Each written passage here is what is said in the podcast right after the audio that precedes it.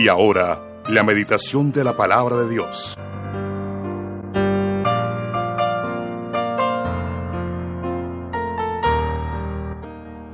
Bueno, en esta mañana seguimos con nuestro tema para los discípulos obedientes. Me encanta, discípulos obedientes. Levanten la mano, digan algo los discípulos obedientes, digan gloria a Dios, pero no se queden callados en esta mañana. Y el título es, resuelvo que viviré siendo el único responsable de mi vida. Bueno, Dios te ha puesto una encomienda en tus manos. Dios ha puesto lo mejor. Esto es un don, es un regalo, es la vida. Y nosotros tenemos que responder, así no quiera responderle a Dios, responder a ese don de la vida. Pero la mayoría de nosotros no somos agradecidos. Y por eso no respondemos al don de la vida como Dios quiere que respondamos. Pero qué bueno que tú y yo como discípulos obedientes en esta mañana podamos vivir siendo los únicos responsables de nuestra vida. Aquí nadie más te obliga, nadie más nos obliga. Y si de pronto llegan sufrimientos a nuestra vida, ojalá que no sean que nosotros los estemos buscando, porque hay sufrimientos que llegan que usted y yo no los buscamos. Sufrimientos que Dios pone como la universidad de la vida para que usted y yo aprendamos. Pero hay otros sufrimientos que nosotros mismos no los buscamos y a veces tenemos que lidiar con ellos para toda la vida.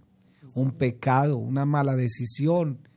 Y no es porque no falte la buena palabra, porque a veces lo único que falta es que Dios baje en persona y nos diga, no lo hagas. Pero Dios usa al pastor, Dios usa la palabra, Dios usa un hermano, un anciano en la iglesia, Dios usa un culto, Dios usa la predicación y te está advirtiendo, me está advirtiendo. Lo único que falta es que baje en persona y me diga no lo hagas. Por eso tú y yo somos los únicos responsables de este don que Dios nos ha puesto en las manos. De usted y de mí dependerá qué tan agradecidos y cómo estamos respondiendo al don de la vida. Gálatas capítulo 6, versículos del 1 al 4 dice, Hermanos, si alguno fuere sorprendido en alguna falta, vosotros que sois espirituales, no está diciendo, eh, no está diciendo otra cosa, sino de aquellas personas espirituales. ¿Y qué es una persona espiritual? Una persona espiritual es la que conoce la doctrina, la que conoce al Señor, que sabe cómo Dios restaura a una persona. Restaurarle con espíritu de mansedumbre. Note que la palabra espíritu está con E minúscula. No se refiere al Espíritu Santo, se refiere a esa doctrina de mansedumbre que usted tiene, ese, eh, ese conocimiento de mansedumbre que usted tiene. Un espíritu de mansedumbre. Ser manso no es ser menso. Ser manso es una persona que reconoce la palabra de Dios, que obedece a Dios, que anima a sus hermanos, como estábamos viendo en esta mañana en el programa de, de Gloria en Gloria. Los exhorta, exhortar no es regañar, exhortar es animar, es alentar, considerándote a ti mismo. O sea, se aplica la regla de oro. Lo que yo quiero para los demás, pues que también me lo hagan a mí y no sea que tú también seas tentado, porque aquí nadie está exento, sobrellevar los unos las cargas de los otros y cumplir así la ley de Cristo. Porque el que se cree ser algo, no siendo nada, a sí mismo se engaña. Así que cada uno someta a prueba su propia obra y entonces tendrá motivo de gloriarse solo respecto de sí mismo y no en otro. Entonces, nosotros debemos tomar decisiones en la vida. Hay gente que le vive echando culpas a todo mundo y decimos popularmente y son tan hábiles para voltear la torta porque todo mundo tiene la culpa menos ellos. Y aquí nadie es culpable. El único culpable soy yo. Yo le doy permiso hasta dónde pueden entrar. O sea, yo le doy permiso. Puede ser que entren, pero yo le doy permiso a mi vida si, me amargo o no me amargo, si esto o lo otro, porque todo dependerá de nosotros mismos. Dios ha puesto en usted, al igual que en mí, todas las capacidades. El problema está en yo aprender a disciplinarme, a ejercitarme. Por eso dice la Biblia, ejercítate para la piedad. Y el ejercicio produce músculo, saca el colesterol, saca la grasa, mantiene... Eh, mantiene el cuerpo en forma, pero en este caso ejercítate para la piedad, o sea, conoce más la voluntad de Dios, conoce a Dios, conoce su palabra. Entonces, qué bueno que en esta mañana yo le pueda decir, bueno Señor, de aquí en adelante yo me hago responsable del don de la vida que usted ha puesto en mis manos. Delante de Dios nosotros somos los únicos responsables de nuestra vida. Tú no darás cuenta por tu vecino, ni siquiera por tus hijos, en cierta manera por los hijos, en el sentido de que si le hemos dado una mala enseñanza, una mala educación, en el sentido bíblico, espiritual, material, pues nosotros tendremos también que pagar las consecuencias, porque de pronto lo más posible es que más adelante necesitemos de los hijos. ¿Y qué criamos nosotros? Como en el caso de muchos casos, valga la redundancia, en estos días, de que mm, padres demandando a los hijos porque la ley se los permite, pero cuando van a argumentar ante un juez se dan cuenta que el padre nunca sembró en los hijos. Y sembrar en los hijos no es solamente darles todo lo que ellos necesitan, no, es educarlos en todas las áreas de su vida, como unos seres integrales, espíritu, alma, cuerpo. Él nos ofrece, el Señor nos ofrece todos los recursos para que nosotros vivamos una vida con éxito y dejemos aparte de todo eso un legado. Nuestro deber es asumir esa responsabilidad viviendo en santidad. Por eso el Señor dice que la voluntad de Dios es que vivamos en santidad. ¿Y qué es la palabra santidad? La palabra santidad no es ponerse en la aureola, meterse en una caja, irse por allá para un monte, no ver a nadie. No, la palabra santidad significa que hemos sido apartados para el Señor, estamos en la doctrina, estamos aquí caminando con pasos firmes, nos arrepentimos de toda la vida pasada, reconocemos que lo único que hacíamos era ofender a Dios, que estábamos independizados de Dios, que acatábamos más la voz del diablo, como dice la carta a los Efesios en el capítulo 2, que éramos gobernados por el príncipe de este mundo refiriéndose a la, a la, mundanalidad no solamente como algo del diablo, sino todos esos sistemas de pensamiento que gobiernan la naturaleza pecaminosa del ser humano y que lo llevan a renegar de Dios y a creerse que son independientes y a robarse la gloria de Dios. Muchas personas tienen serias dificultades para lidiar con esta realidad de la vida y con sus actos demuestran creer que ellos están mejor preparados que Dios para lidiar con sus propias actuaciones y para vivir con ellas. Pero no es cierto, no es cierto. La palabra arrepentimiento significa un cambio de mentalidad. La palabra conversión eh, significa un cambio de actitud producto de ese arrepentimiento. Para vivir, para vivir exitosamente, necesitamos darnos cuenta de que en este mundo no es nuestro hogar, nosotros ya pertenecemos, aquí estamos de turno. Dice, dice el apóstol Pedro que nosotros somos peregrinos en este mundo, aquí vamos de paso, solo estamos de paso y que no podemos constituirnos en señores de nuestra vida o en capitanes de nuestra alma o de nuestro destino, sino que Jesucristo es el Señor y tenemos que vivir la vida que Él planificó vivir totalmente dependientes de Dios, de su palabra.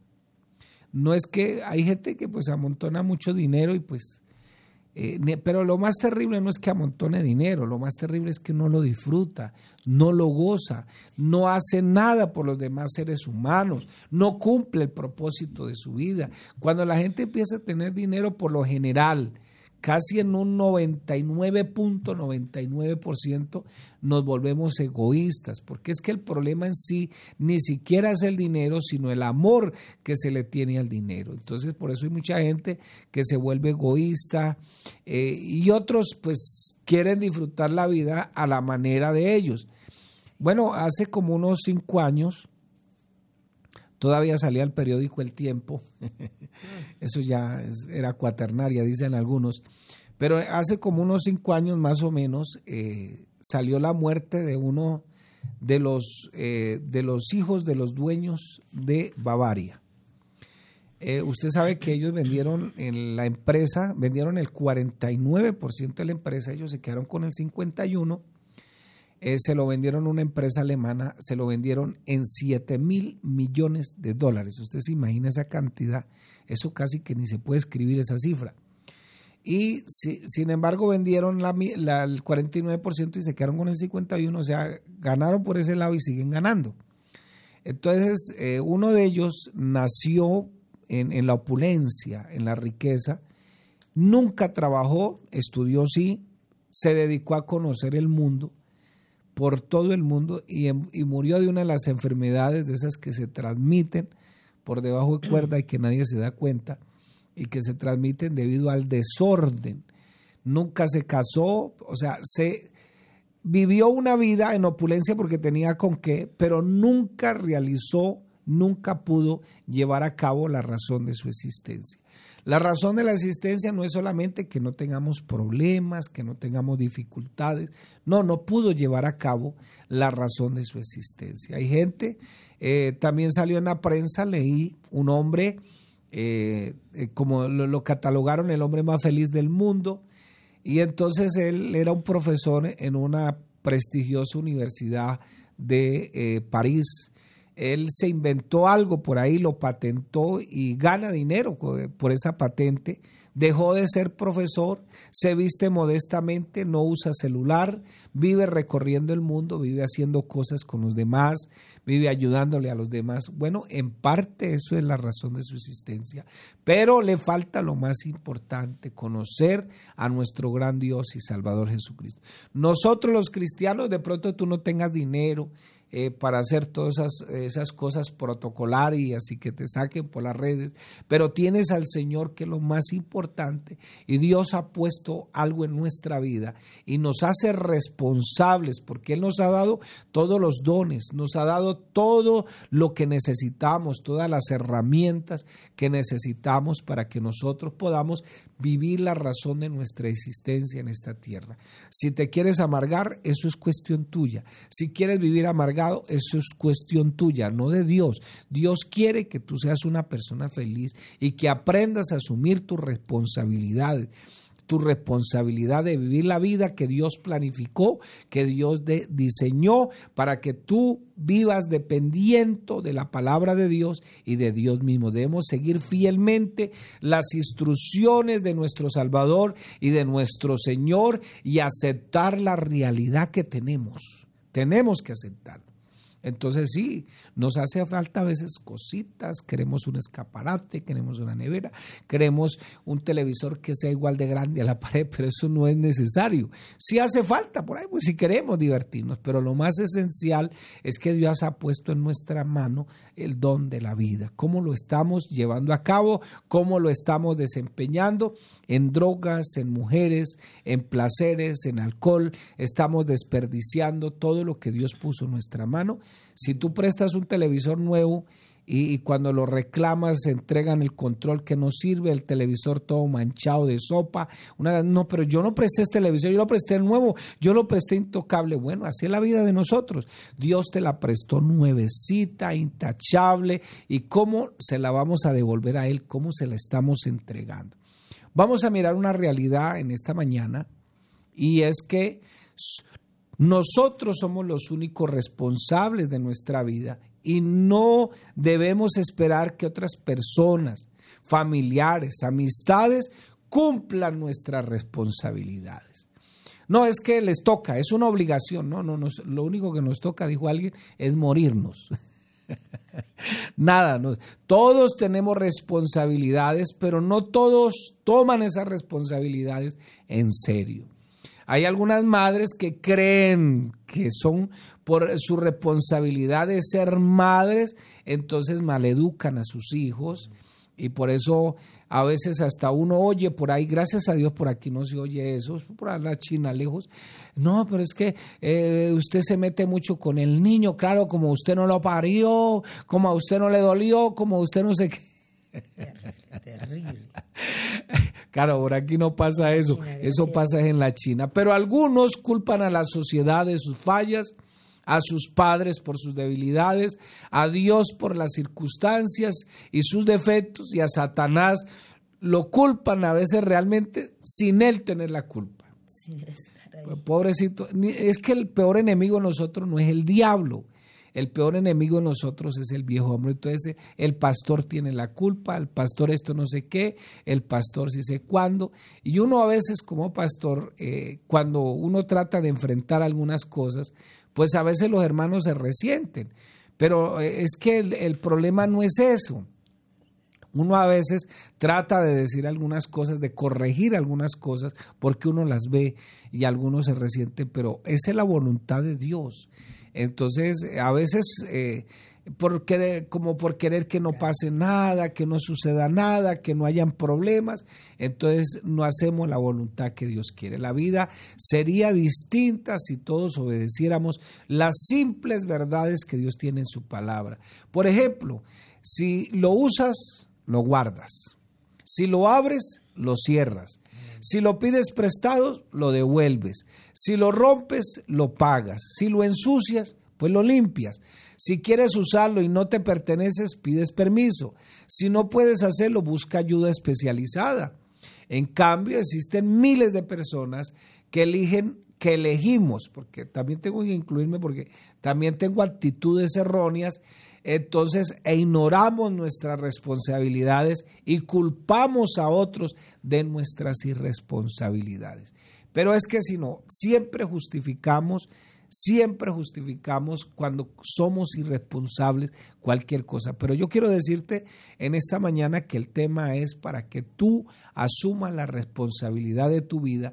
Tú que eres un discípulo obediente, quien desea vivir responsablemente debe someterse totalmente a Dios, someterse a sus principios, tomar esa decisión personal que está acompañada de muchas acciones, debemos adquirir conocimiento, sobre todo para vivir responsablemente bajo la guía de Dios, bajo la guía de mi pastor, bajo la palabra. Tenemos que realizar alguna serie de planificación para poder lograr ese objetivo y que todos los pasos se vayan dando.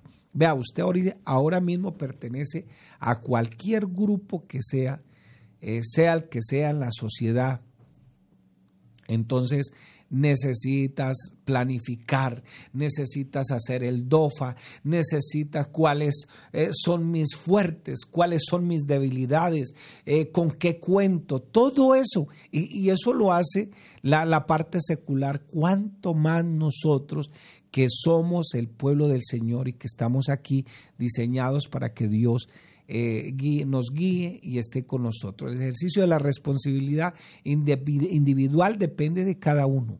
Depende, no de tu esposa, no de tu esposo, no de tus hijos. En principio, el, el contexto de la libertad nos, nos da responsabilidades. Entonces, eh, qué bueno que nosotros podamos cumplir con todos esos objetivos que Dios quiere que nosotros cumplamos y todas las metas dependerán de muchos, muchos factores. Pero sobre todo las metas en el Señor dependerán de cuánto temor le tengamos a Dios, de cuánto estamos guardando sus mandamientos. Y mientras no asumamos esa responsabilidad que tenemos sobre nuestras propias vidas, nuestro bienestar, nuestras metas, nuestros planes, el cumplimiento de la razón de nuestra existencia y sobre todo nuestra felicidad personal, se verá, se verá frustrada. Todo dependerá dependerá del amor que le tengamos a Dios y dependerá del temor que le tengamos a Dios. Vea, hay una cosa que a veces los hijos no tienen en cuenta. La Biblia dice que maldito el hijo que deshonre al padre. Y fíjese que eso no se lo dice ni al sicario, ni a la homicida, ni al roba. Eso es pecado y lo menciona como pecado, pero no les dice malditos. Y sí le dice maldito a los hijos que deshonran a los padres. Entonces, ¿por qué estamos viendo tantos fracasos en los hijos? Porque los hijos no quieren honrar a los padres. Eh, la honra en los hijos es como una autopista. Dice, dice la palabra de Dios que nos dará, nos dará larga vida y muchas bendiciones. Entonces, como una autopista. Todo dependerá como yo honre a mis padres. Y muchas maldiciones que los hijos están enfrentando hoy día es porque no están honrando a sus padres. Y muchas madres son culpables de que a veces hasta no se tenga en cuenta la autoridad de la casa. Se deshonre al padre, se deshonre a la madre. Entonces, maldito con toda maldición, dice la Biblia. Lo dice la Biblia, no lo dice Alonso Castro. Entonces, fíjese que a veces no reconocer la autoridad de Dios, y eso que están sus padres ahí, no los honran. O sea, Dios que no lo ven, ¿cómo será eso? Eso será más difícil. Entonces, mi hermano querido, todo dependerá de los factores en en, el temor de Dios, en el temor a su palabra, en guardar sus mandamientos, la responsabilidad que tenemos en nuestras propias vidas. Eso nos llevará a mirar, si no lo estamos haciendo, a de pronto a que nuestra vida fracase. ¿Cuál es nuestro compromiso en esta mañana? Señor, me comprometo a prepararme para conocerte bíblicamente, conocer cuáles son mis responsabilidades en todas las áreas de mi vida y hacerme cargo en mi vida de todo lo que usted exige, de todo lo que usted demanda.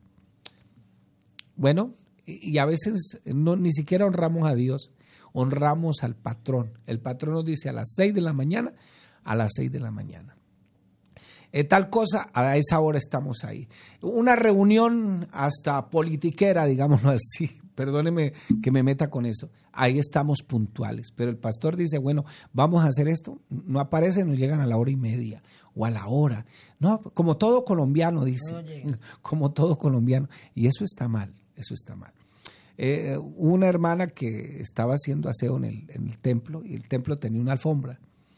Entonces estaba barriendo, pero ella no quería sacar la basura, entonces levantó la alfombra y echó, echó, echó la tierra bajo la alfombra y cuando escuchó una voz por allá, yo vi lo que tú estás haciendo. Y ella se asustó. ¿Quién es? ¿Quién es? Entonces la voz dice, yo soy el Señor, Señor tu Dios. Ay, gracias a Dios, pensé que era el pastor. Ay, Dios mío. Le tenía más temor a los hombres que al Señor. Qué bueno que podamos honrar al Señor con todo en esta mañana y poder decirle, Señor, me hago responsable de mi vida, voy a aprender todo lo que necesito bíblicamente para mirar cuáles son mis responsabilidades como creyente, como ciudadano, eh, bueno, como servidor y qué bueno que nosotros tenemos una guía, un manual de principios y ese manual de principios lo tenemos a la mano. Entonces, mi hermano y amigo, yo lo motivo en esta mañana para que te comprometas a responsabilizarte. Dios te dio todas las herramientas que tú y yo necesitamos en el nombre de Jesús.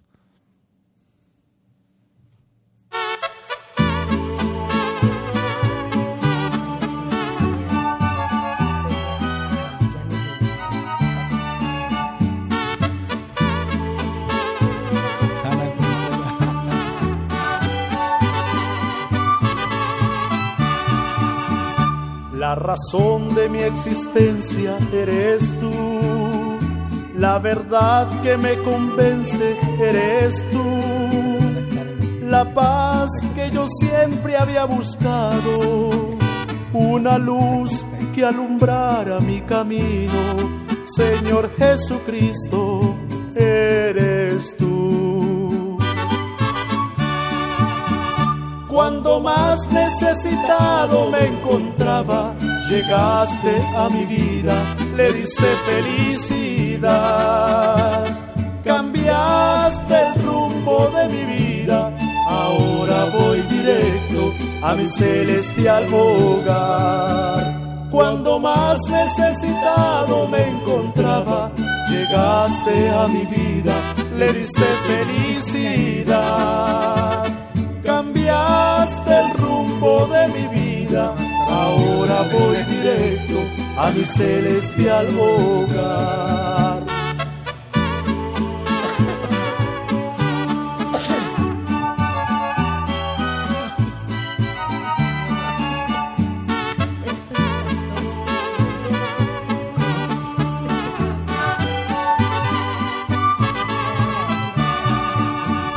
Hoy te canto con todo mi corazón, con el alma te dedico esta canción. Oh Jesucristo, dueño de mi vida entera, yo te amo y no encuentro otra manera de expresarte lo que siento. Cuando más necesitado me encontraba, llegaste a mi vida, le diste Cambiaste el rumbo de mi vida, ahora voy directo a mi celestial hogar. Cuando más necesitado me encontraba, llegaste a mi vida, le diste felicidad. Cambiaste el rumbo de mi vida, ahora